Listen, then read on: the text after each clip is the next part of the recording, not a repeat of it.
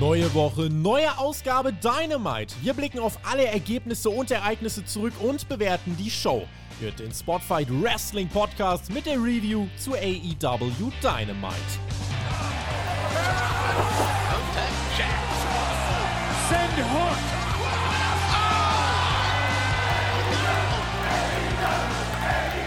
Mit dem AEW Holiday Bash beginnen wir die Zielgerade 2022. Die vorletzte Dynamite Show des Jahres und sie will besprochen werden. Ich bin Tobi und ihr hört und seht den Spotfight Wrestling Podcast.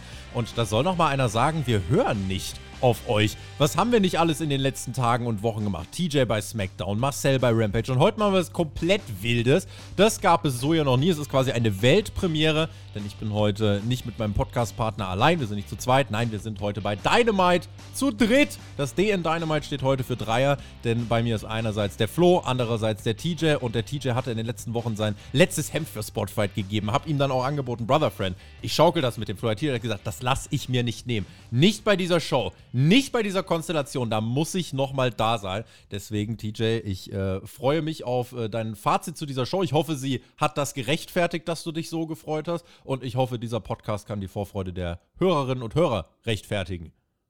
Alright, Brother Friends und Sister Friends, ich lass mir doch nicht den Holiday Bash entgehen von AEW, ja. Letzte Woche so ein bockstarkes Special mit Winter is Coming. Diese Woche gleich noch ein Special. Nächste Woche auch noch ein Special. Da werde ich drüber reden, während ihr zwei im Urlaub seid. Ich schaukel das Ding hier bei Spotify. Ich mache alle Reviews. Mhm. Und der Flo vollzieht auch seinen nächsten Tanz auf der großen Bühne. Wie vertraut bist du mit Dreiern? Also im Podcast jetzt. Äh, ist, äh, glaube ich, mein erstes Mal an der Stelle. Hallo zusammen. So, wichtige Meldung vorab. Stand jetzt. Samstag Weihnachtspodcast. Übrigens, ihr da draußen, ne? Also keine Smackdown-Review wahrscheinlich. Raw-Review nächste Woche Dienstag sowieso nicht, weil Raw nur ein Best-of sendet. Alle Infos gibt es auch im Sendeplan, Community-Tab oder auf Discord. Da seht ihr alles, was wir bis zum Ende des, äh, der ersten Januarwoche machen. Was wir heute machen, ist über AW sprechen, aber noch nicht jetzt, denn äh, TJ und äh, Flo, über den Fakt müssen wir noch reden, dass Tony Khan was bestätigt hat mit Blick auf All Elite Wrestling, denn er hat mittlerweile offiziell gemacht, ab der ersten Dynamite 2023 wird es einen neuen Look geben.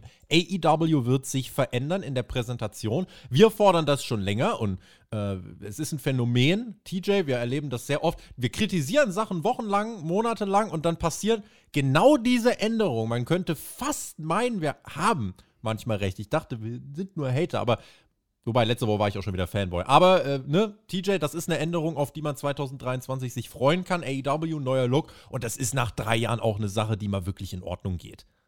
Definitiv, ich freue mich drauf und ich denke auch nach drei Jahren kann man das machen. Aber Tobi, das wird nicht bedeuten, dass es bei den Pay-per-Views Special Stages geben wird. Mhm. Die neue Stage, die wir kriegen, die gibt es dann einfach für jede Show. Mhm. Flo, du findest auch, dass so eine Änderung sinnvoll ist wahrscheinlich.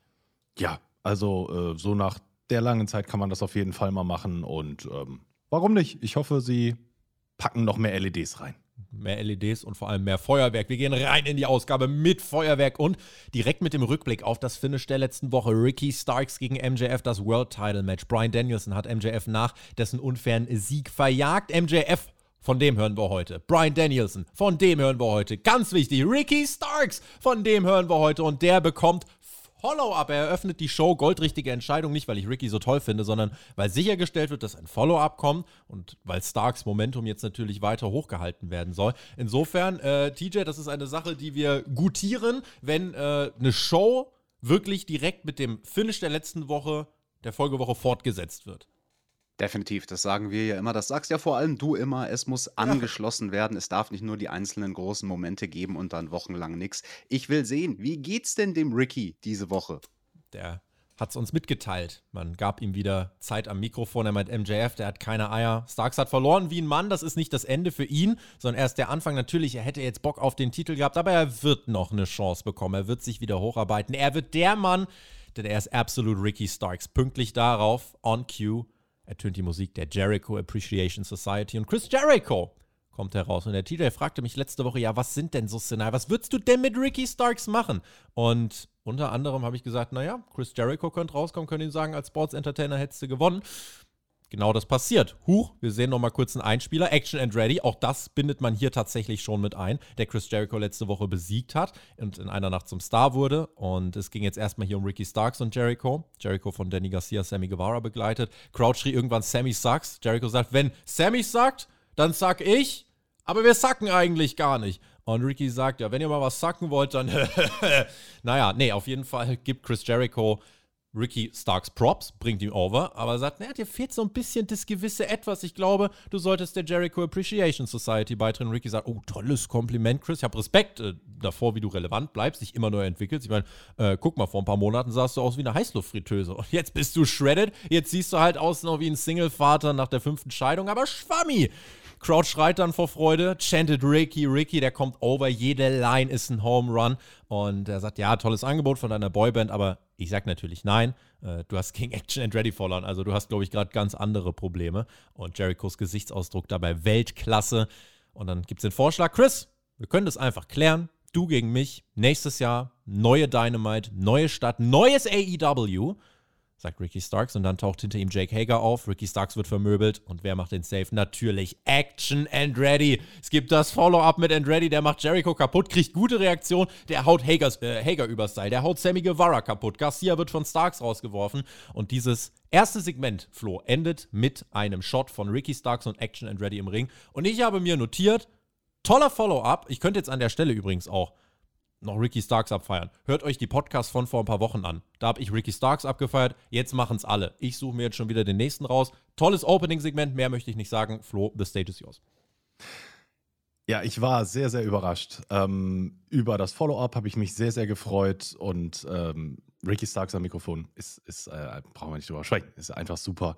Fand ich wirklich klasse. Und dann kommt Jericho tatsächlich raus. Ich habe die Review ja gehört und ich dachte so, ach Mensch, guck mal, also auch die, du hast es schon angesprochen, die, die, die Gesichtsreaktion von, von Jericho. Ähm, ich, ich fand, Sammy stand so ein bisschen daneben wie bestellt und nicht abgeholt. Und äh, Garcia stand auch so daneben und hat die ganze Zeit Gesten gemacht, so ja, jetzt gibt's aufs Maul. Und, äh, obwohl da Jake Hager noch gar nicht hinter Ricky Stark stand. Das war so ein bisschen schwierig. Die Crowd fand ich super gut. Ähm, die haben einfach Party gemacht. Die haben sich auch ein Stück weit selber gefeiert. Sollen sie ja auch, dafür sind sie ja da.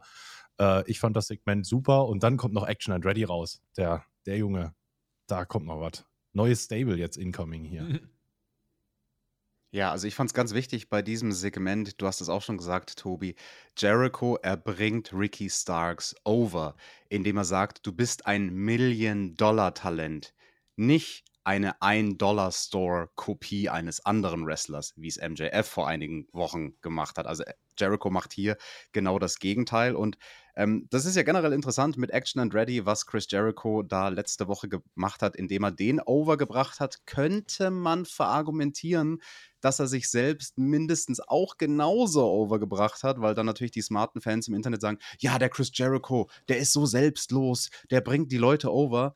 Wenn er wirklich richtig jemanden overbringen möchte, der auch zum großen Star, vielleicht sogar zum zukünftigen Main Eventer gemacht werden kann, dann ist Ricky Starks die perfekte Person. Und es freut mich, dass AW jetzt in diese Richtung geht mit Jericho und Ricky Starks. Und schon dieses erste Segment hat mir gezeigt, richtige Entscheidung. Gute Story bis Revolution ziehen. Äh, Ricky kann sich durch das Stable ein bisschen durchcatchen und dann besiegt er Jericho am Ende. So, und dann ist genau. das eine gute Geschichte und dann kannst du mit ihm weitermachen. Vielleicht ist dann Zeit für ein TNT-Teile. Deswegen gute Sache, starkes Opening-Segment. Natürlich auch an euch da draußen, wie immer die Bitte. Wir rasseln heute ein bisschen durch, ihr seht's, aber äh, natürlich, ihr sollt mit uns interagieren. Ihr sollt mit uns schreiben. Ihr sollt uns äh, eure Meinung zur Show in die Kommentare packen. Natürlich auch euren Daumen nach oben da lassen, wenn euch diese Dreierkonstellation gefällt. Wir versuchen euren Wünschen äh, nachzukommen. Das wird auch in den nächsten Wochen noch so sein. Also glaubt man nicht, dass die Rotation hier heute vorbei ist. So, Dynamite war auch noch nicht vorbei, sondern ging jetzt erst richtig los. Es gab den Card Rundown und den lautesten Pop gibt es für mein vorgezogenes Weihnachtsgeschenk. Der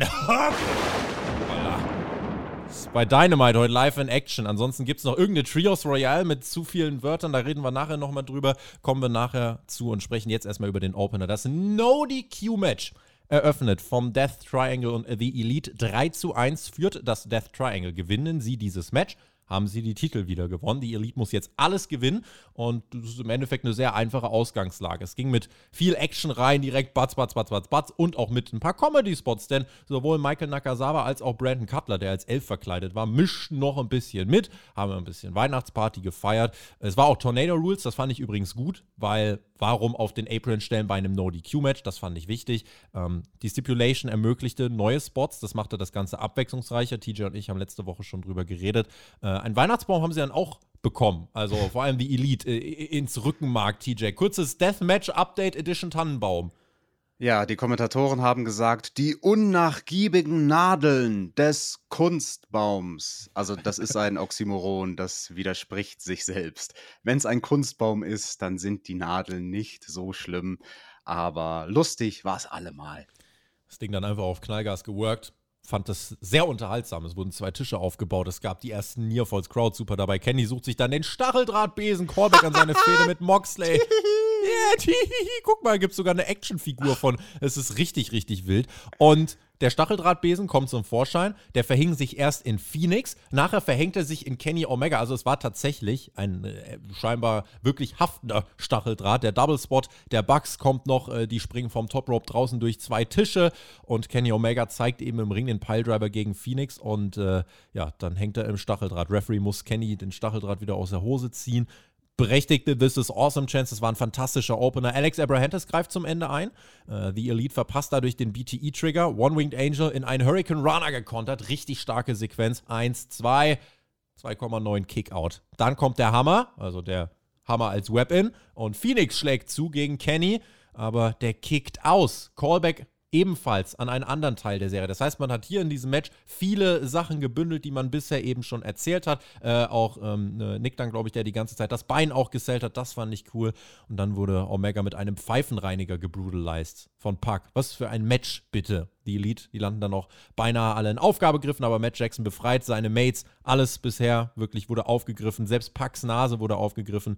Und am Ende der Melzer-Driver auf einen Stuhl gegen Phoenix und der Sieg für die Elite in einem wirklich starken Opener. Direkt im Anschluss die Attacke des Death Triangle. Es steht nun 3 zu 2, aber Ausgangslage. Äh, TJ muss ich sagen, gerade bei dem vielen Blut, was am Ende geflossen ist bei The Elite, äh, eher von, von Nachteil. Die haben dann am Ende nochmal richtig abgesaftet nach diesen 13,5 Minuten.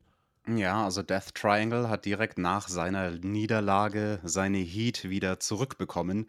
Dadurch, dass sie ein Blutbad veranstalten und ich will ja mal hoffen, dass das Match dann nächste Woche ein Blutbad wird, was noch schlimmer ist als das Double Dog Collar Match, was wir bei Ring of Honor Final Battle gesehen haben. Ja, der Stacheldrahtbesen in diesem Match, da habe ich mich natürlich besonders gefreut. Der stärkste Nearfall war dieser Hurricane Rana, die hast du auch schon angesprochen. One-Winged Angel, gekontert von Phoenix in die Hurricane Rana. Die sah deswegen so geil aus, weil die beiden für einen kurzen Moment Hangtime hatten. Achtet da mal drauf. Für einen kurzen Moment war keiner von den beiden mehr in Kontakt mit der Ringmatte, sondern sie waren bei dieser Hurricane Rana beide in der Luft. Sowas lässt Wrestling-Manöver generell stärker aussehen, wenn du es schaffst, kurz eine Hangtime zu haben, auch bei Aktionen, die von der Matte aus ausgeführt werden. Und ja, ich werde dich der TJ, wenn ich nicht immer was zu meckern hätte an diesem Match, was eigentlich echt unterhaltsam war, weil Nick Jackson, der zählt so schön seinen Fuß. Ja, das ist die Story des Matches. Der Fuß, der Fuß, er ist gehandicapt und damit sind die Elite gehandicapt. Aber Tobi, kannst du mir erklären, warum ist es so wichtig, dass am Ende, wo es den äh, Melzer Driver geben soll von den Young Bucks, warum ist es so wichtig, dass Nick mit dem kaputten Fuß, der kaum aufs Top Rope kommt, es noch schaffen kann, den Flip zu machen, ist der Tombstone dann wirklich effektiver, wenn der Krüppel mit dem kaputten Fuß da noch drauf springt? Ich glaube ja nicht. Flo ist der, der Physik verstanden hat. Flo, äh, kannst du das einmal berechnen irgendwie? Warte kurz. Ähm, also, wenn man dann vielleicht. Nee, keine Ahnung. Nein, ich denke, Schade. das ist einfach Quatsch. ähm, da muss ich ganz ehrlich dem DJ einfach recht geben. Äh, ja, das ist in meinen Notizen steht äh, beim Ende tatsächlich viel Choreografie, muss das wirklich sein. Ähm, hätte ich mir knackiger gewünscht. Äh, tatsächlich ist es bei mir auch so, dass ich das Match in zwei Hälften unterteile. Bis der Barbed Wire Broom äh, zum Einsatz kam, habe ich gedacht, ach, das ist ja ganz lustig. Also im wahrsten Sinne des Wortes lustig. Und habe mhm. mich aber auch so gleich gefragt, ey Leute, hier geht es um einen Titel. Es ist, wenn ihr das Ding verliert, dann ist vorbei. Dann ist aus die Maus. Wo ist da die Ernsthaftigkeit? Und Mhm. als dann der Barbed Wire Broom reinkam und es auch ein bisschen härter zur Sache ging, da habe ich gesagt, okay, cool. Jetzt gehen wir in den richtigen Teil des Matches über. Wir hatten jetzt eine tolle Party und äh, Weihnachtsgimmick und äh, ähm, ne. Dann kam Pack zwischendurch nochmal und hat gesagt, früher, da gab es mehr Lametta, ne? Ja. Und äh, hat an der Stelle dann nochmal äh, angefangen, mit Lametta Leuten in, durchs Gesicht zu fahren. Ich glaube, Kenny hat er das in den Mund gesteckt und hat ihn Ja, damit ja. gechoked. Ähm, das, das fand ich an der Stelle vielleicht auch ein bisschen unangebracht, hat zwar das Gimmick fortgesetzt, aber eigentlich waren wir da schon in dem Teil des Kampfes, wo es bitter ernst wurde. Ja, wieso Und- unangebracht? Der wollte ihn töten. Also kleine Kinder sind schon gestorben, weil sie sich an Lametta verschluckt haben am Weihnachtsbaum. Ja, wenn du natürlich, wenn wir da wieder bei Wahrscheinlichkeiten sind, ähm, gibt es wahrscheinlichere Formen im Wrestling-Ring zu sterben. Da kannst du mir sicherlich auch einige aufzählen. Oh, Ähm, ich habe da mal einen umgebracht. Oh Mensch. Äh, Ach ja, Äh. ich, ich, ich hörte davon. Ähm, aber tatsächlich äh, hätte ich mir, äh, also das zweite, der zweite Matchteil fand ich besser, weil es ernsthafter war und weil es Mhm. da eben auch klar war, hey, jetzt geht's um den Titel. Nächste Woche geht es dann weiter mit dem False Count Anywhere Match. Die Elite muss nochmal gewinnen. Danach wird es 3-3 stehen. Und wenn, nur wenn, nee, falls, hat mir TJ Berger gesagt, falls, dann kommt nämlich äh, im Kia Forum in Los Angeles das äh, ja, Escalera de la Muerte, der Leiter Krieg. Und das ist das, was uns in Aussicht gestellt wird. MJF wurde gezeigt, wie er letzte Woche in seine Kabine flüchtete nach dem Match hier in einem Videopaket. Hat gesagt, Danielson, du Feigling, wolltest mich hinterrücks attackieren. Bist ein Niemand. Ich habe Ricky Starks clean gepinnt. Das war mein Moment. Du und deine scheiß Hipsternase, Danielson. Und er regt sich weiter auf, weil er weiß, scheiße, der fordert mich jetzt raus und jetzt bin ich von einem der besten Wrestler der Welt gechallenged. Und MJF im Charakter reagiert auf sowas mit Trotzreaktionen. Der weiß, scheiße, ich bin in der Ecke. Äh, deswegen, ja, sein nächster Gegner, TJ, der zeichnet sich jetzt ab am Horizont. Mit Brian Danielson war äh, nochmal ein nettes Follow-up für äh, diese ja, kleine Jagd, die wir als Cliffhanger letzte Woche bekommen haben. Ja, nett ist der kleine Bruder von Scheiße. Also es war ein Follow-up, aber natürlich schon schade, dass wir MJF nicht wirklich live bei der Show sehen, sondern nur aus der Konserve etwas, was man aufgezeichnet hat. Letzte Woche, ja, er ist der Champion, er hat es nicht nötig, jede Woche aufzutreten. Das hat er uns ja vor ein paar Wochen auch gesagt, aber schade finde ich es nichtsdestotrotz. Denn er ist halt eigentlich das Zugpferd, beziehungsweise sollte es sein. Sind dann Backstage mit Action and Ready. Das nächste Follow-up. Er hat The Odd Show besiegt. Sein Leben hat sich komplett verändert, seitdem aber er wusste, dass die JAS ihren Frust rauslassen würde. Daher hat er heute Ricky Starks geholfen. Und Andretti lernt dann Regel 1, Backstage hast du nicht mehr als drei Sätze zu sagen, ohne unterbrochen zu werden. 2.0 kommt ins Bild, lenkt ihn ab und sagt, oh, du bist ja richtig on fire, also literally. Und er dreht sich um und er kriegt einen Feuerball von rechts ins Gesicht. Jericho schießt Action Andretti mit einem Feuerball ab. Ricky Starks eilt nicht zur Hilfe. Das waren jetzt nur 60 Sekunden, Flo, aber ich fand, das war ein bisschen zu viel, zu viel Comic vielleicht jetzt für die Ernst, für den Ernst der Lage. Aber Chris Jericho ist doch ein effing Wizard. Ja, natürlich. Da muss er ab und zu, wahrscheinlich war der einfach über, der Feuerball. Der musste gerade einfach raus. So. manchmal ähm, platzt nee. es einfach auch aus mir. Also ich muss auch manchmal einfach so. Pff, Ja. M- Manche machen dafür einen Stream an, andere Leute machen einen Podcast oder äh, gehen halt Backstage bei AEW. Ich, äh, ich fand's das ganze Segment an sich irgendwie ein bisschen zu sehr gestellt. Äh, dass Action Andretti sich äußert, fand ich gar nicht blöd. Aber wieder vor der Wand, dann kommt wieder eine Unterbrechung und dann von der anderen Seite eine Ablenkung. Also, das ist mir langsam. Die sollen sich mal was Neues einfallen lassen. Aber prinzipiell fand ich es gut, dass sich Action and Ready geäußert hat, weil Ja, letzte ja. Woche, da hat er uns bewiesen, er kann wresteln. Diese Woche hat er uns bewiesen, er kann auch reden. Und das war wichtig, dass er uns seine Multidimensionalität zeigt. Und reden konnte dann auch Brian Danielson, der kommt in den Ring und stand dort mit äh, Renee Paquette, die einfach so gut in diesen Segmenten ist und einfach auch hier nur eine Frage stellt, aber es reicht. Danielson wird gefragt, wo er äh, den Blackpool Combat Club jetzt eigentlich sieht. Und Danielson sagt, ich glaube, William Regal, ich glaube, wir können ihm nicht mehr vergeben, dafür hat er zu viel Scheiße gebaut und er bringt halt äh, auch over, dass er hier äh, 15 Minuten weg von der Halle im Far West Rodeo sein erstes Wrestling-Match bestritt, wurde hier trainiert von Rudy Boy Gonzalez und von Shawn Michaels, gibt HBK-Chance, aber zu dem Mann, der Danielson heute ist, hat ihn Re äh, William Regal gemacht. Der Mann hat ihn zum Wrestler und zu dem Menschen gemacht, der er heute ist. Und er versteht, dass Morgs, Utah, Claudio nicht die gleiche Bindung zu Regal haben. Aber er hat ihn im Krankenhaus gesehen, er hat geweint und er hat beigebracht. Es gibt Konsequenzen für das, was man macht. Und deswegen, MJF, kommen wir zu dir. Was du gemacht hast, wird Konsequenzen haben. Danielson wird sich rächen äh, dafür, dass er eine geliebte Person, äh, der MJF von ihm ins Krankenhaus befördert hat. Und er will, dass MJF jetzt rauskommt. Herauskommt aber Ethan Page. Ja! Mit Stokely Hathaway. Die Crowd boot über die Promo, schreit einfach Shut the fuck up. Keiner will hören, was der Mann sagt. Keiner Nein. hört der Promo auch zu. Seine Lass Promo. Seine Promo bekommt an sich auch keine Reaktion für das, was er sagt. Page meint im Endeffekt, er verdient einen World Title Shot. Danielson ergreift dann das Mikro und meint, Stokely, kannst du, kann, kannst du erstmal bitte Haare wachsen lassen, der Kopf blendet? Und Ethan, dadurch, dass sich hier keiner für deine Promo interessiert, ich habe jetzt nicht alles mitbekommen, aber hast du, mi- hast du mich gerade als Gemüsemann beleidigt? So, for real. Und Stokely kommentiert mit einem Meme-Potenzial einfach nur, oh, kleine Schlampe. Kleine, miese Schlampe. Das war brutal unterhaltsam. Die Crowd amüsiert sich auch zutiefst. Die hatten hier die Zeit ihres Lebens. Ethan Page kam nicht mehr zu Wort, Crowd boote, als wäre er Vicky Guerrero, also Vicky Guerrero-Level Heat hier in San Antonio, Texas. Ethan Page sagt, nein, äh, ich könnte ja jetzt catchen, aber ich lasse meine Hose an. Gut, das. Und nächste Woche machen wir weiter. Und nicht heute. Es ist äh, jetzt auch total egal an dieser Stelle. Das war das Segment. Ich fand es sehr unterhaltsam. Es ist total egal, ob ich jetzt Ethan Page mag oder nicht. Dieses Segment hat auf allen Ebenen perfekt funktioniert. War brutal unterhaltsam. MJF schaute Backstage zu. Ähm, habe erstmal nichts auszusetzen. Klar, die Erklärung, dass wir Regal nie wiedersehen werden, ist immer noch ein bisschen wacky, aber jetzt der Aufbau geht klar. Bitte noch erklären die nächsten Wochen, was ist jetzt mit MJF und der Firma. Grundsätzlich verstehe ich, dass er jeden anfeuert, der Danielson jetzt was Böses will, aber wir sollten schon trotzdem erklären, der wurde eigentlich von denen niedergeschlagen, ist jetzt einfach der Geld geflossen, was ist da jetzt die Verbindung, aber ansonsten, ähm, ja, muss ich sagen, war das ein unterhaltsames Promosegment und ja, jetzt muss Danielson auf dem Weg, Flo, Richtung MJF, muss er noch mal ein bisschen sich wahrscheinlich durch die Firma äh, wresteln. Ja. Also, wenn Stokely Hathaway auf die Bühne tritt, kriege ich immer so einen Würgereiz. Ähm, das ist äh, absolut, der hat bei mir eine Go-Away-Heat, das ist unglaublich. Also, da, da ist Vicky Guerrero wirklich schon auf einer, auf einer Stufe.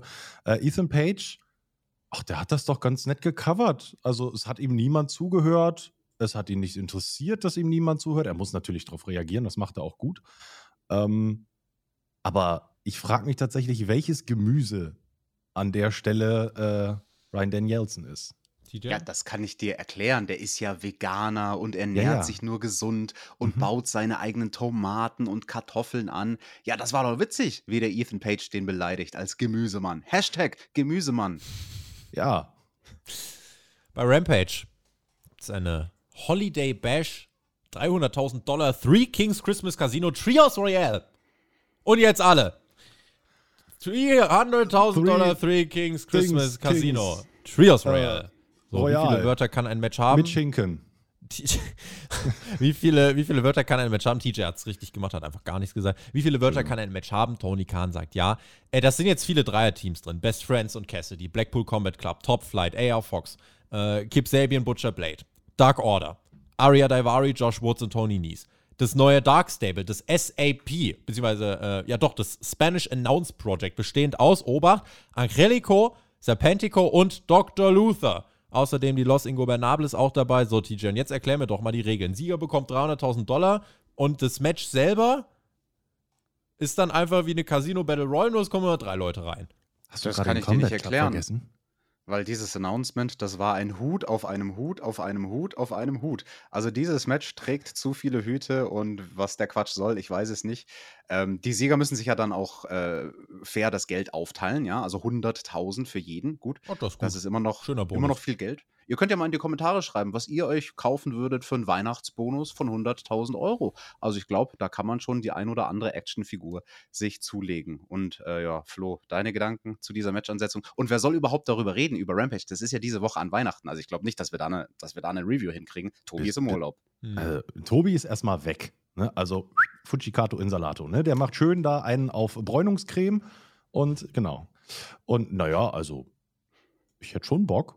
Ich bin ja schließlich Mr. Rampage. Also, hey, Weihnachten kann mich auch nicht aufhalten. Es wird zwar der längste Tag meines Jahres, aber hey, ich wäre dabei. Du, also ich habe auch noch nichts vor am Weihnachtsmorgen. Da machen wir das Ja. doch. Super. Setzt Machen wir das. drunter. Ihr seid gebuckt. Ja. Kurzer Rückblick auf den erneuten Brawl von Mox und Hangman. Und Moxley spricht Backstage, meint Hangman, wir können uns durch die ganzen Staaten brawlen. Aber ich frage mich, so, wann klärst du das mit mir im Ring? Klären wir das überhaupt? Gibt es überhaupt was zu klären? Du wurdest von mir ausgenockt, das war mein Ziel.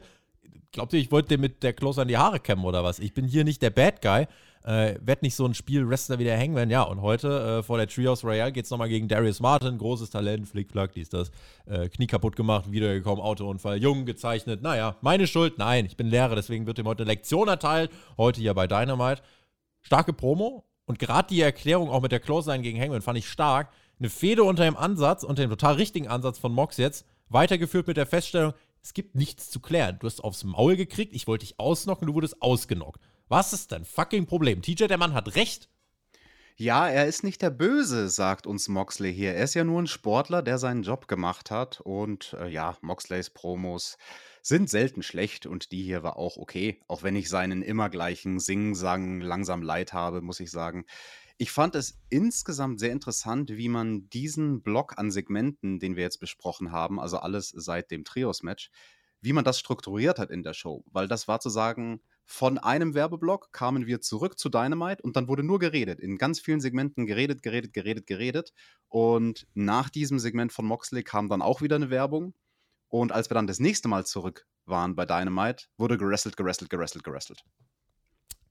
Samoa Joe meldet sich mit einer Weihnachtsansprache an die Bundesrepublik. Und Er ist der King of Television.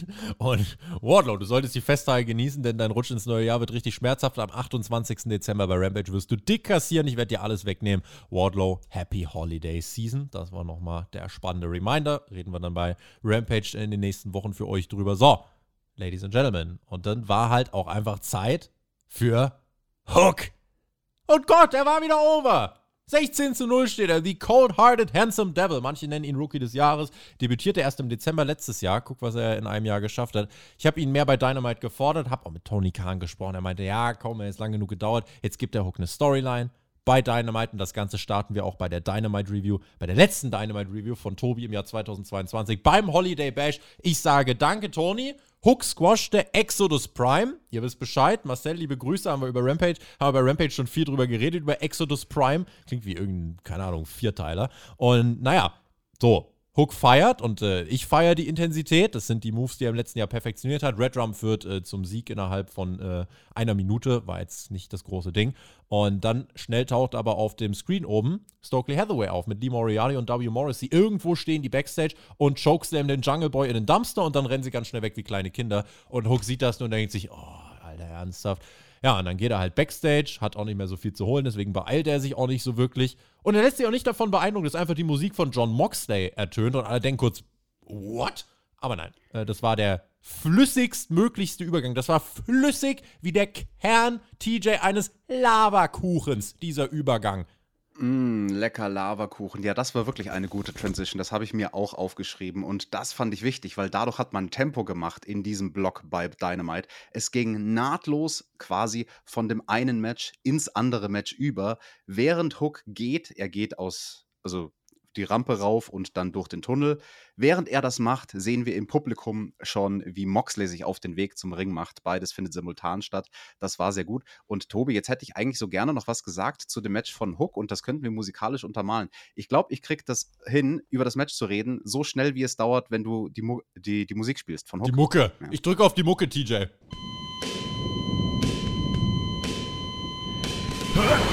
Der Haymaker in den Magen, der war gut von Hook. Capture Suplex gegen deutlich schwereren Gegner ist schwer. Und Red Rum war effektiv. Das sind meine Notizen. So, Flo, guck mal, es war das, was Hook ja immer macht. Aber, und ich sag dir jetzt auch was, natürlich, ich kann mir zwei Stunden auch Hook angucken. Aber dies, es ging um eine ganz kurze, knackige Story-Fortführung. Heute äh, sind ja auch diese Woche noch viele andere Sachen passiert. Deswegen, du musst halt gucken, wer kriegt wie viel Zeit. Das war aber für das, was es sein soll, einfach nochmal besser als das, was wir sonst bei Dynamite immer kriegen. Das ist ein kurzer Videorückblick. Das war aber mal in der Halle. Das war nochmal der Beweis. Hook vor TV-Kameras ist over vor 5.000, 6.000 Leuten. Und ey, das ist besser, als einfach äh, nur so ein kleines Video zu bringen. Deswegen habe ich hier nichts, äh, nichts irgendwie auszusetzen, weil, ganz ehrlich, du hast so viel anders zu erzählen. Warum soll man das mehr strecken als notwendig? Ja, absolut. Ich bin äh, zufrieden mit der Einsetzung von Hook. Er hat gut ausgesehen. Ähm, man hat es ein bisschen weiter gespielt mit äh, Jack Perry. Der arme Kerl wird da einfach in den Müll geschmissen. Es ist jetzt äh, Jungle Trash oder ich weiß nicht. Ist das ist, ist Dschungelmüll eigentlich Sondermüll? Muss man, wir Deutschen sind da eh zu kompliziert. Die Amerikaner werfen das einfach da rein. Und äh, ja, mal gucken, wie es weitergeht. Bin gespannt. Dann gehen wir flüssig rein in John Moxley gegen Darius Martin. Spannendes Matchup, first time ever.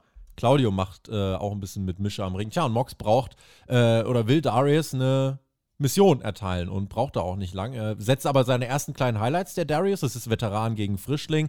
Es ging in die Crowd, da gab es für Darius einen Suplex auf den Betonboden. Mox schubst Dante weg, der sich um seinen Bruder sorgt. Darius wurde die ganze Zeit auch von irgendwo oben immer runtergeschmissen. Aus dem Ring, vom Top Rope. Und äh, jetzt muss ich aber mittlerweile auch trotzdem sagen, wenn jemand aus dem Ring fliegt, ich fühle jeden Count, denn es heißt bei 8 immer 3, 2, 1 und Jojo! Mox workte den hier, geht in die Heat, Haltegriff gegen, ähm, gegen Darius, systematisch die Gliedmaßen quetschen. Mox ging auf das operierte Knie, wollte den Protector abziehen. Darius pumpte zwischendurch ganz schön oder er zählt einfach gut. Kann TJ vielleicht kurz noch was gleich dazu sagen. Mox kontert äh, ein Crossbody, skippt die Stomps, die Elbows, aber Darius kämpft, bleibt im Game, zeigt sein Herz. Aber bei so einem Death Rider gehen dir halt auch mal die Lichter aus. 1, 2, 3. Moxley steht über dem jungen Talent Darius Martin, der mit seinem Bruder Darius noch eine Menge vor sich hat, der auch noch große Erfolge feiern wird. Aber natürlich hier richtig, dass Mox gewinnt und auch, dass er so gewinnt. Ey, das war für 8,5 Minuten, 9 Minuten. Ich finde, das war ein cooles Match und war genau das, was es sein sollte. Well, ich habe eine Notiz zu diesem Kampf, weil die Kommentatoren direkt zu Beginn des Matches sagen sie uns, Moxley, der wrestelt gegen jeden Gegner dasselbe Match. Was sie damit gemeint haben als Kommentatoren, die den Wrestler overbringen wollen, ist, ja, also im K-Fape gesprochen sozusagen, der Moxley, der lässt sich nicht ein auf die Spirenzien von seinen Gegnern. Wenn der da jetzt so einen Highflyer als Gegner hat, wie Darius Martin, dann wrestelt Moxley trotzdem seinen Stil, ein bodenständiges Match. Ich ziehe aus diesen Worten was anderes raus. Moxley wrestelt dasselbe Match gegen jeden. Moxleys Matches gegen Undercarter sind immer zu kompetitiv. Dieses Match als 8-9 Minuten Kampf ist nicht so effizient darin, seinen Job zu erfüllen, wie es gewesen wäre als 4 Minuten Match. Flo stimmt zu. Ja, ich stimme zu. Ähm, ich muss auch ehrlich sagen, Darius Martin war nicht so, wie ich ihn erwartet habe. Ich, ich hätte tatsächlich etwas mehr geglückte High-Flying-Aktionen ähm, sehen wollen, zumindest am Anfang vom Match, wo er. Er ist der, er ist der fundamentalere von den beiden Brüdern, ne? Dante ist ja wirklich der, der. Ja, gut, der äh, springt ja aus der Halle und zurück, das ist schon richtig. Aber wenn du in einem Stable bist, was sich da Top Flight nennt, dann erwarte ich zumindest vielleicht mal noch äh, einen Jump mehr. Was ich krass mhm. fand, war der ähm, vom, vom obersten Ringseil, wie er auf den Apron gefallen ist und mhm. dann runter. Das sah das sah übel aus. Ähm, dass man danach dann nicht mehr so rumhüpft, finde ich auch realistisch. Ähm, aber ich kann das unterstützen, was TJ sagt. Mir war das Match mhm. auch zu lang. TJ, hast du noch irgendwas zur Kondition beobachten können von Darius? Oder ja, hast du da nicht viel mitgekriegt? Mir ist das aufgefallen, was du gesagt hast und als leicht problematisch habe ich das durchaus auch empfunden. Okay. Es verwundert mich nicht an der Stelle, weil der Mann hat jetzt einfach nicht so viele Repetitions gehabt in den letzten Monaten. Also wenn naja. man sich anguckt, der hat keine 20 Matches gehabt dieses Jahr, wenn ich mich nicht täusche. Mhm. Und ähm, ich muss leider den Flo noch korrigieren. Ja, Flo, ich weiß, du bist hier neu im Podcast-Business und alles und tralala. Äh, Top Flight, die sind kein Stable, die sind nur zu zweit. Wenn man zu zweit ist, ist man ein Tag-Team. Ein Stable ist man erst ab drei. Das bedeutet, wir drei sind auch ein Stable. Krass. Jetzt brauchen wir nur noch einen Namen. Namen. Ja, genau. Kommentare. Bitte, jetzt. Das, das wünsche ich mir zu Weihnachten. Das wünsche ich mir zu Weihnachten, dass ihr in den Kommentaren so viele tolle Namen raushaut, dass wir eine ganz, ganz große, breite Auswahl haben kriegen ein kurzes Videopaket im Anschluss zu Britt, äh, zu Britt Baker, nein, zu Jamie Hater, die mit Britt Baker assoziiert wird, die heute antreten wird gegen Hikaru Shida. Die Storyline funktioniert bei mir. Und wir bekommen das nächste Kapitel des Book of Hobbs, spricht weiter über die harten Geschichten seines Lebens, wurde als Kind ausgeraubt, angeschossen, hat seinen Onkel an einer Überdosis vor sich sterben sehen im jungen Alter. All das hat dazu geführt, dass er jetzt als Monster sein neues Kapitel aufschlägt.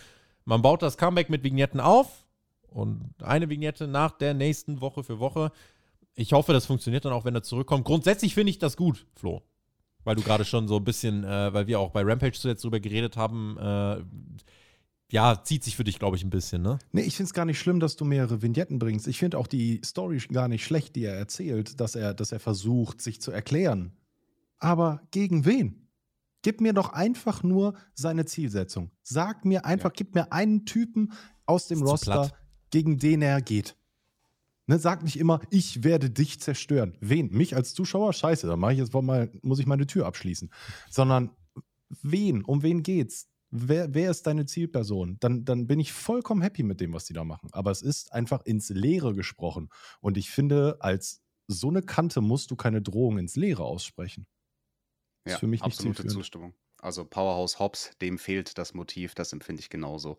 Und Tobi, bevor wir über das nächste Match reden, das war ja Tag Team Match zwischen den Ass Boys und FTR. Ich glaube, wir zeigen dem Flo jetzt, wie das hier bei uns läuft, weil der Style von den Ass Boys, oh, war das ein Augenschmaus oder was? Oh, Ladies and Gentlemen, das Style Update mit Team TJT. TJT! Es geht ja schon bei der Musik los, TJ, und es hm. geht ja beim Outfit weiter. Ah, das Outfit, die Ass Boys, Colton und Austin Gunn, ja. Sie sind quasi Brad und Owen diese Woche. Sie haben die Brillen, sie haben auch die passenden Hosen. Sie sehen aus wie die neue Hart Foundation. Tobi, ich war so platt. Was vergebe ich da? Bret Hart, der hatte auf seiner Hose Sterne für jedes seiner Kinder.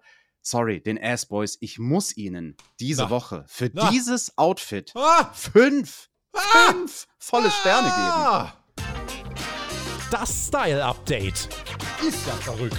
Das mal solide. Mit Team TJT. Das ist ja. TJT. TJT. Okay, ja, vorgelegt vorgelegt. Also nicht 7-Star FTA, sondern 5-Star äh, Butt Cheek Boys. Äh, nee, Ass Boys, wenn, wenn ihr so möchtet. Ja, das war unser nächstes Match. FTA war am Start. Forderten die Ass Boys und bekamen noch mal einen kurzen Einspieler. Es geht ja schon viele Monate, dass die sich auch bei Dark über die lustig gemacht haben. Story des Matches: FTA ist komplett im Arsch. Flo und ich haben äh, Ring of Honor äh, den Final Battle Pay-Per-View geschaut, reviewed für alle Patreon-Supporter, patreon.com slash Spotify Podcast und haben gesehen, die haben sich richtig kaputt gemacht gegen die Briscoe Brothers und jetzt zwei Wochen später sind sie wieder am Start, sind getaped von oben bis unten.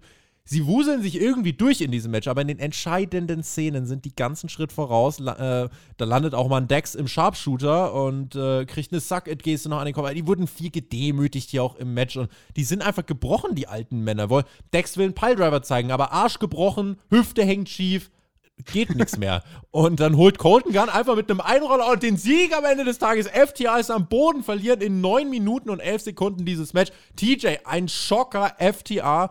Jetzt verlieren die wahrscheinlich als nächstes noch die Triple A-Titles. Ich glaube, 28. Dezember geht es darum. Äh, das wird ja furchtbar.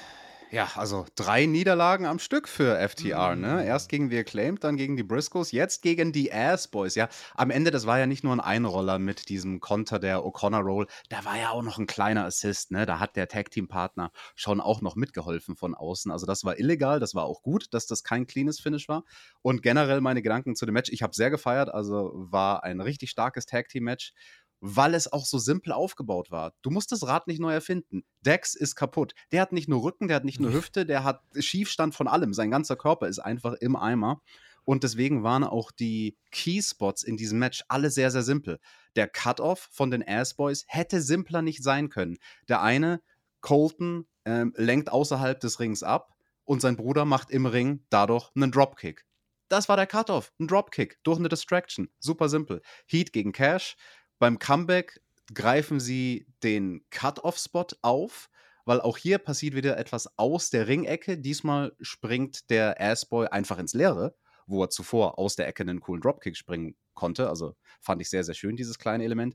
Und mein Spot des Matches, also wo Austin dann äh, zum Superkick ansetzt, das war natürlich nicht random. Ne? Also wir waren hier in San Antonio der Heimatstadt vom Heartbreak Kid Shawn Michaels. Und wenn er dort natürlich ansetzt zum Superkick, buh, buh, mhm. da wird er erstmal ausgebuht. Und dann noch der Sharpshooter gegen äh, FTR, deren größtes Idol natürlich Bret Hart ist. Also das war ein bockstarkes Match. Ich glaube, Flo, da kannst du mir nicht widersprechen, oder? Ich kann dir nicht widersprechen und ich könnte dir noch zwei Stunden länger zuhören, wie du über das Match sprichst, weil ich fand deine Ausführungen über das Match gerade irgendwie deutlich spannender und, und, und ja, greifbarer als das, was ich gesehen habe. Ich muss ehrlich sagen, dass mich das hm. Match nicht so gecatcht hat wie dich.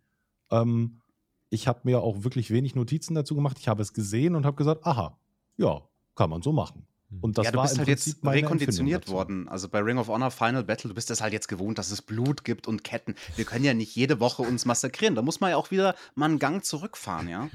Ja, also. FT, bei FTA ist auf jeden Fall bei mir noch nicht immer FTA gleich Blut im Kopf, wie es bei John Moxley der Fall ist oder so. Nein, nein, das ist es nicht.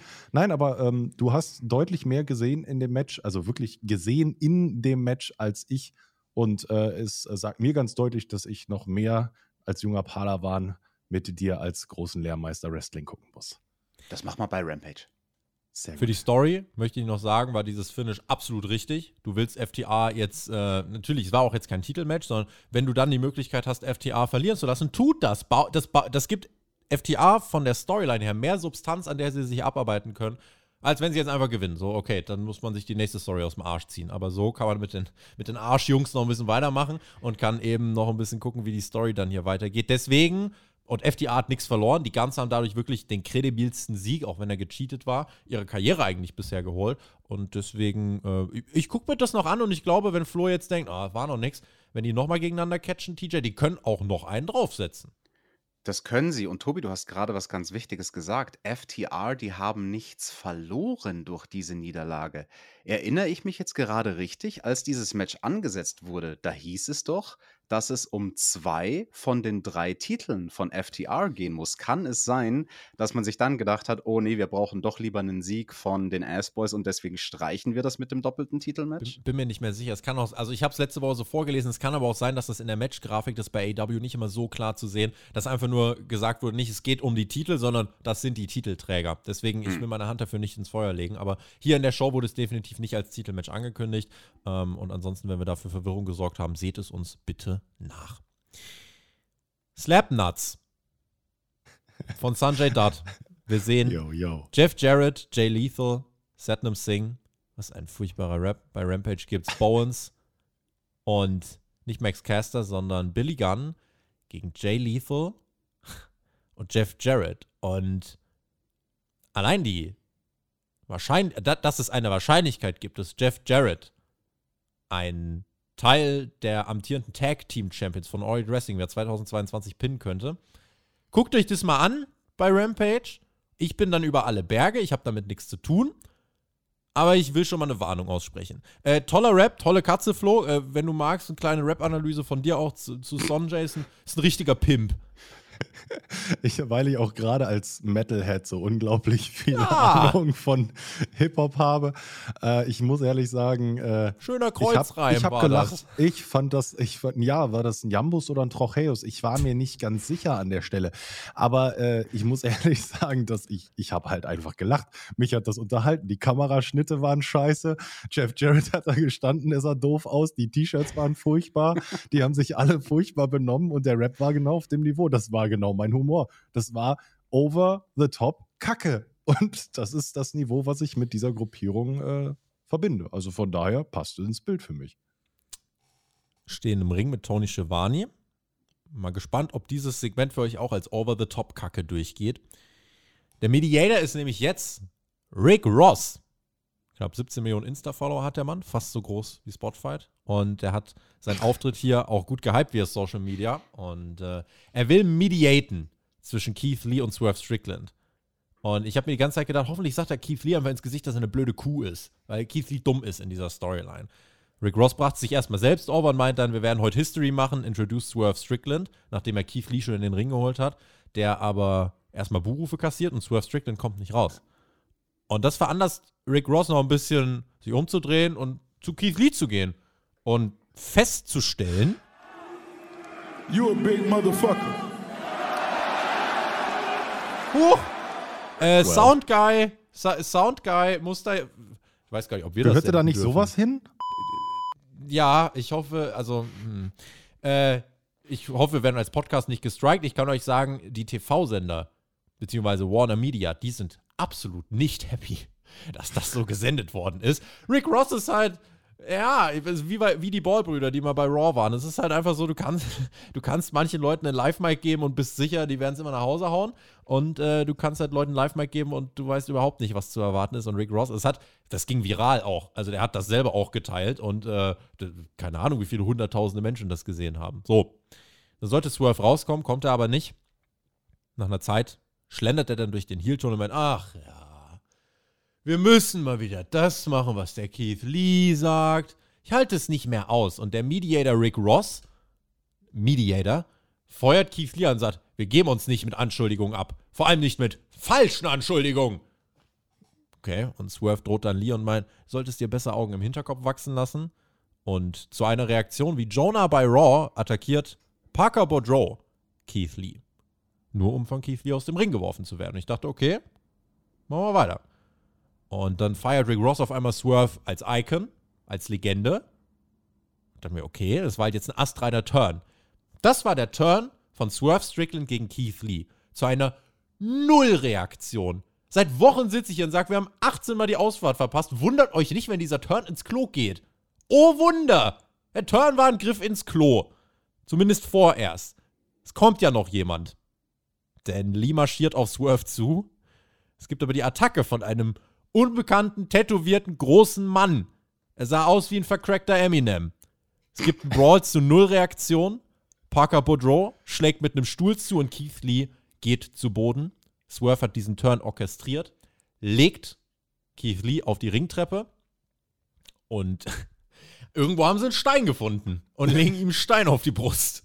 Liegt mir wie ein Stein auf der Brust, dachte sich Keith Lee. Und das war dann aber der mit Abstand geilste Spot in diesem Segment, denn Swerve zeigt den Stomp von oben auf den auf der Treppe liegenden Keith Lee und zerberstet dabei diesen Stein, der wahrscheinlich präpariert war, aber pst. und das hat ein richtig geiles Visual hergegeben.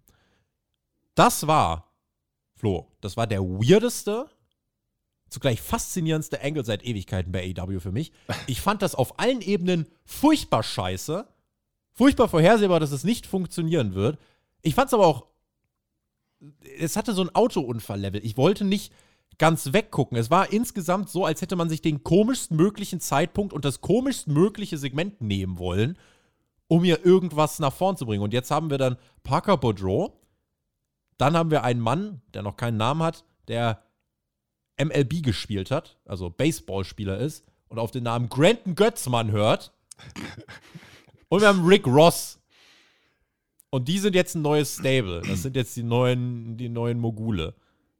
Das sind Und jetzt dieses die Segment, also wenn wir bei der, wenn wir bei dem Bild mit der Ausfahrt bleiben wollen, Flo, die hat man verpasst.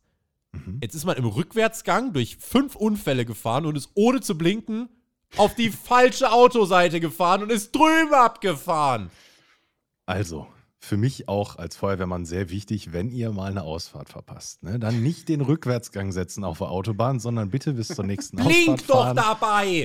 Ja, nee, da hilft auch kein Blinken. Also, das Einzige, was dann blinkt, ist hoffentlich die Polizei und äh, winkt dich dann mal raus, Tobi, auf deinem Weg nach Acapulco oder wo auch immer du hinfliegst. Keine Ahnung. Nee, ganz, also es war, es war absolut weird für mich. Ähm, diese, diese, dieses möchte gern Commentating von, von dem Gangster-Rapper, Rick Ross, ja. der, der komplett biased war, was man ja überhaupt nicht gemerkt hat, schon von Anfang an. Wir haben uns ja darüber, du sagst es ja auch immer wieder, Keith Lee ist eine blöde Kuh. Ich glaube nicht, dass der eine blöde Kuh ist. Ich glaube nicht, dass der, der, der kriegt noch nicht so viel mit von seiner Umwelt. Also schon seit ganz langer Zeit nicht. Und ich weiß nicht, vielleicht ist der krank oder muss er irgendwelche Medikamente nehmen, die sein Sichtfeld und sein Gehör eintrüben oder so. Der kriegt halt einfach nichts mit, der Typ. So, dann kommt da Mini-Brock Lesnar, der irgendwann mal bei NXT war. Ah, der ist jetzt bei AEW. Oh, krass. Ja, und dann kommt da einer, der hätte auch bei The Ascension sein können mit seinen Tattoos und hat so eine lustige Strähne und haut ihm da einen Stuhl über den die- Kopf. Ich habe erst an Victor von The Ascension gedacht. Ja. Ja. Ja, das war auch meine erste Assoziation. Und ich dachte so, Hilfe, was, was passiert da jetzt? Und dann kam der Stein. Der war cool, da gebe ich dir vollkommen recht. Aber es tut mir, es tut mir wirklich leid. Ich habe die Hälfte davon nicht verstanden. Und bei dem anderen, bei der anderen Hälfte hat sich mein Gehirn verweigert. Er hat gesagt, so ein Scheiß, ne, komm, da bin ich raus. Das, das brauche ich nicht. Also, es ist richtig hart ins Klo gefallen. Und Tony Khan, wenn du den Booker of the Year Award wirklich haben willst, wenn du aus der Nummer noch eine geile Story machst, dann kriegst du ihn von mir. Versprochen. Aber das wird nicht passieren.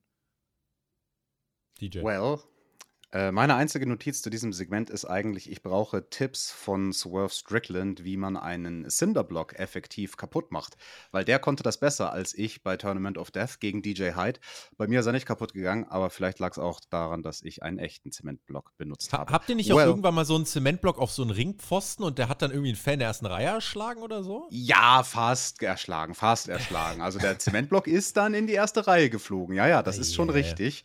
Aber ja, so läuft das bei CZW. Da lebst du gefährlich. Und gefährlich lebte hier auch der Keith Lee. Mein Gott, Gefahren von allen Seiten. Und dann ist da auch noch dieser Mediator Rick Ross. Also das war mein allergrößtes Problem. Und das war der Moment, wo komplett alles schief lief, als dieser Rick Ross dann angefangen hat, den Turn, der gerade stattgefunden hat, zu kommentieren und jetzt am wichtigsten, Keith Lee, der mit ihm zusammen im Ring steht, ignoriert den Typen.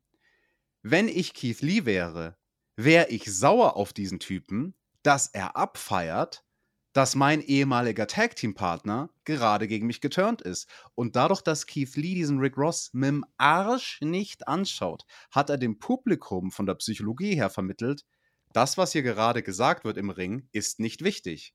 Denn es war scheinbar nicht wichtig genug für Keith Lee, um körperlich darauf zu reagieren. Blöde Kuh. Ich Vor allen Dingen, dabei. stellt euch mal vor, ihr zwei geht jetzt hier mal, ne? Ihr, ihr, ihr als Team TJT habt einen, habt einen Streit. Und TJT. Und ihr geht jetzt da zu diesem, zu diesem Mediator. Ihr, ihr geht da zu so einer fachkundigen Person. Ich, ich habe auch äh, Mediation äh, schon gelernt, habe da schon einige Seminare zugehört und ihr kommt dann zu mir. Das Einzige, was ich sagen soll, ey, du bist ein großer Mutterlieber und äh, du, äh, wir, wir machen jetzt History. Ey, Mhm. ey, wir machen jetzt übrigens History. Ja, wie können wir denn unser Problem beiseite? Nee, nee, wir machen History heute. Lass dir das nicht gefallen, TJ. Lass dir das nicht gefallen. Mehr, mehr hat er doch nicht gesagt. Der hat sich immer nur wiederholt. Der war so fehl am Platz, der Mann, der wusste gar nicht, was er ins Mikro sagen soll.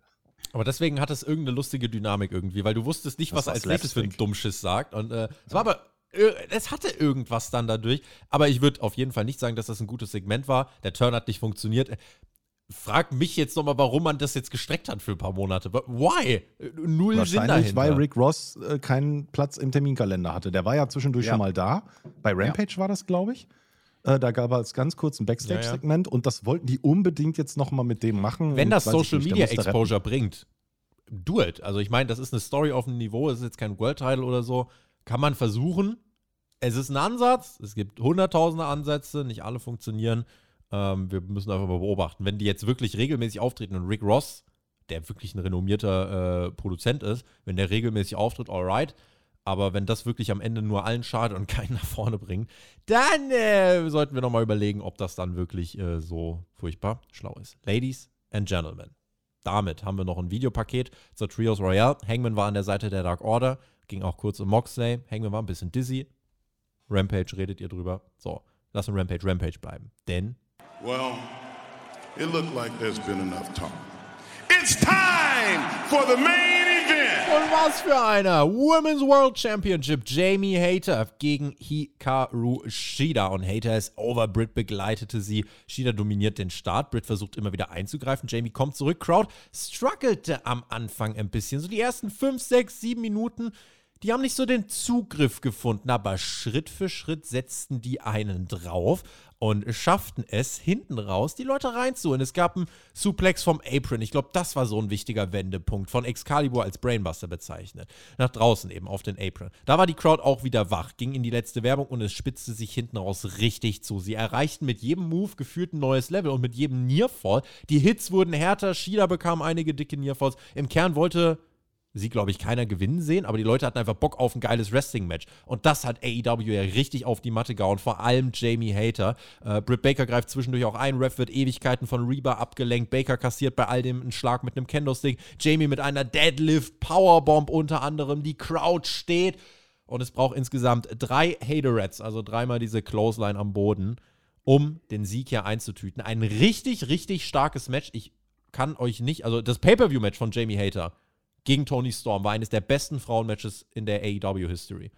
Und dieses Weekly-Match, vielleicht wenn es nicht ganz auf dem Niveau war, aber es war eines der besten Weekly-Frauen-Matches, die wir bei Dynamite bisher gesehen haben. Und das ist mein ganz wichtiger Takeaway. Also ganz viel Lob, auch für Hikaru Shida, wirklich. Auch die kriegt ja von uns immer auf den Deckel, aber auch hier nochmal wirklich Respekt. Ähm, Jamie Haters Run ist was Besonderes. Du freust dich jetzt auf ihre Matches, weil ihre Matches sind nicht nur diese ja, Pay-Per-View aufbauen, alle paar Wochen lustige Tag-Team-Matches und äh, Deathspot. Nein, die kann Main Event worken und die kann die Crowd abholen und die kann abreißen. Und deswegen ist Jamie Hater ein ganz, ganz wichtiger äh, Baustein für mein Argument, was ich jetzt noch zum Abschluss in den Raum werfe. Die Frauendivision geht gerade nach vorne. Wir reden gleich nur über das Ende der Show. Äh, nee, ich sag's euch einfach jetzt schon, äh, denn es gibt das Comeback von Tony Storm, Beatdown der Heels nach dem Match. Saraya kommt auch noch raus und es posieren dann am Ende eben Hikaru Shida, Saraya und Tony Storm im Ring. Auf der anderen Seite die Heels, Jamie Hater, Britt Baker und Rebel. Und das hat bei mir einfach einen richtig positiven Effekt hinterlassen. Ich habe gedacht, ey, guck mal, die Frauen können ja legit diese Show beenden und es fühlt sich richtig an. Es fühlt sich groß an. Crowd hat auch einen großen Teil beigetragen. Ähm, Guckt euch an. Tolles, tolles Match. Bisschen mehr als 16 Minuten, TJ. Das hat mir sehr, sehr viel Spaß gemacht. Mir auch. Ich mag auch den Vergleich, den du aufgestellt hast zu dem Pay-per-view-Match von Jamie Hater gegen Tony Storm und jetzt eben hier bei Dynamite um den Women's Title. Jamie Hater gegen Hikaru Shida. Und ja, was haben beide Matches gemeinsam?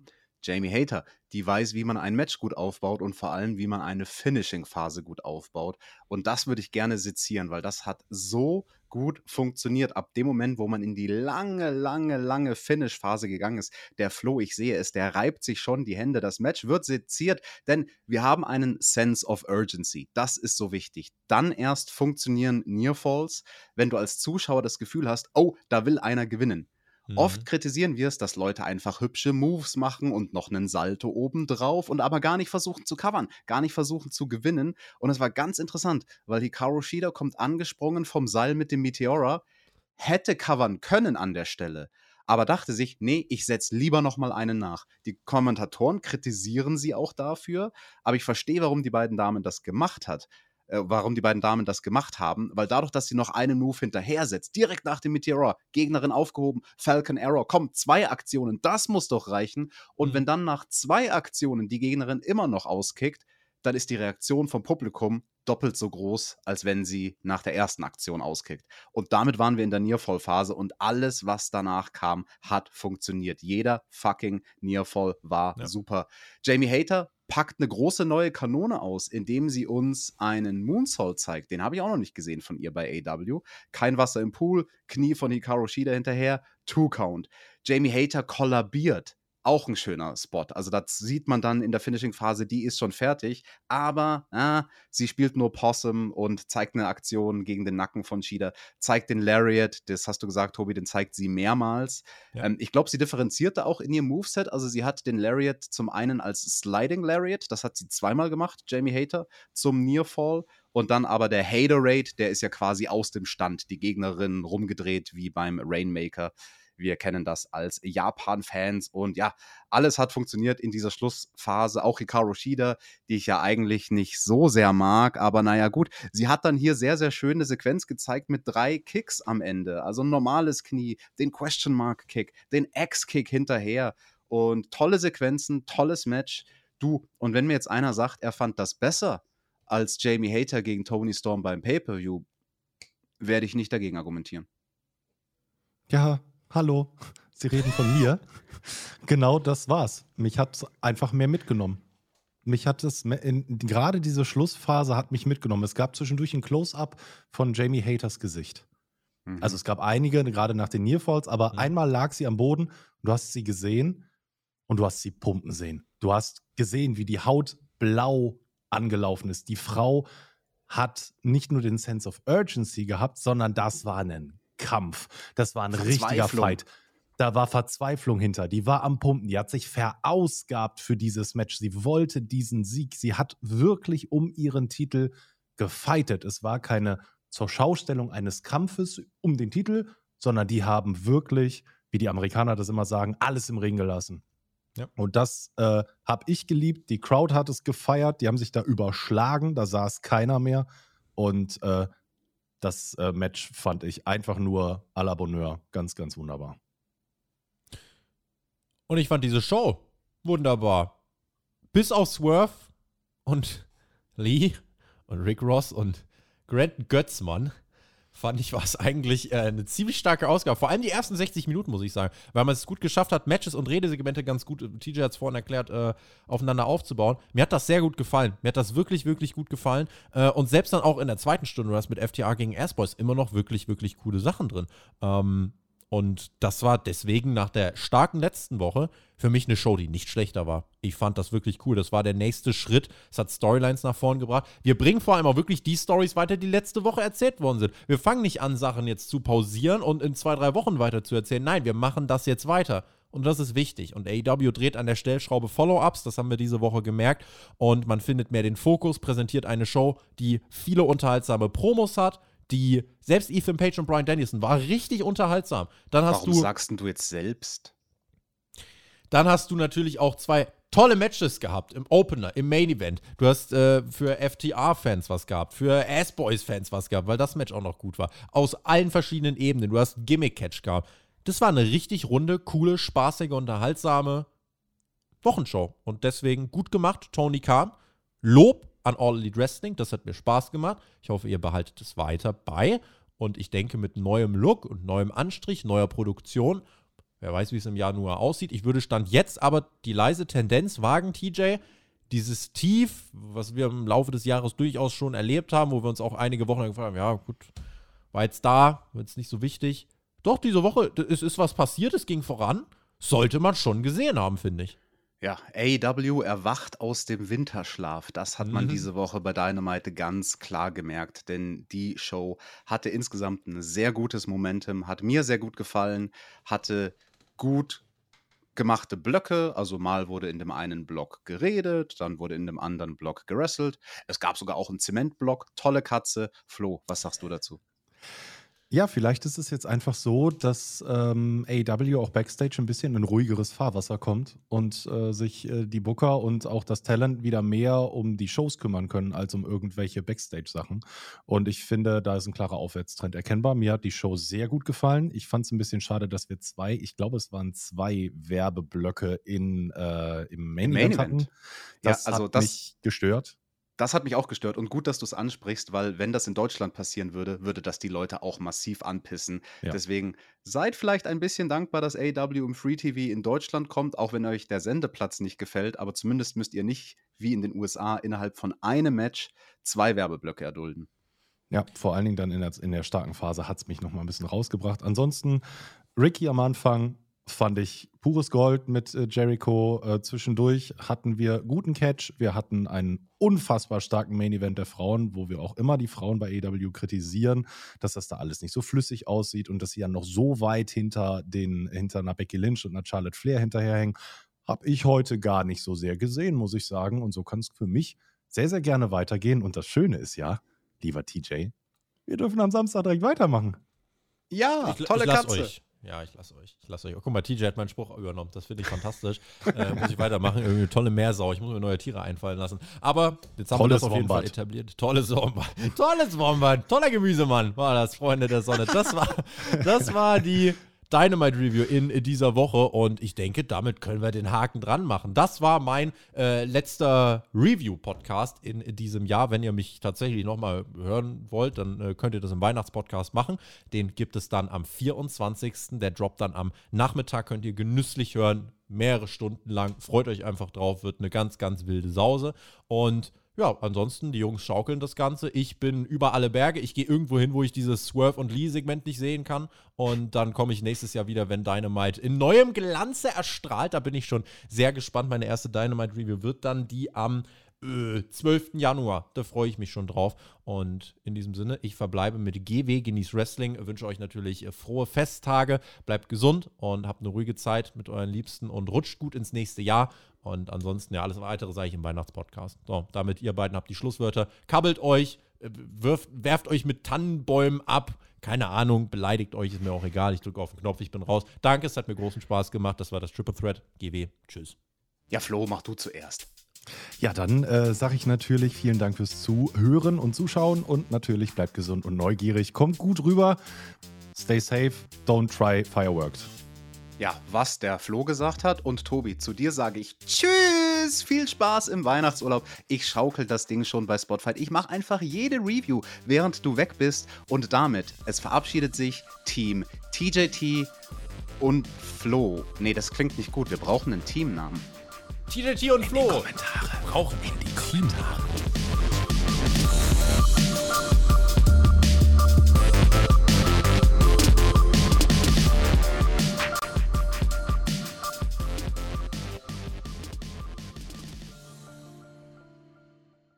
Schatz, ich bin neu verliebt. Was? Da drüben. Das ist er. Aber das ist ein Auto. Ja, eben. Mit ihm habe ich alles richtig gemacht. Wunschauto einfach kaufen, verkaufen oder leasen. Bei Autoscout24. Alles richtig gemacht.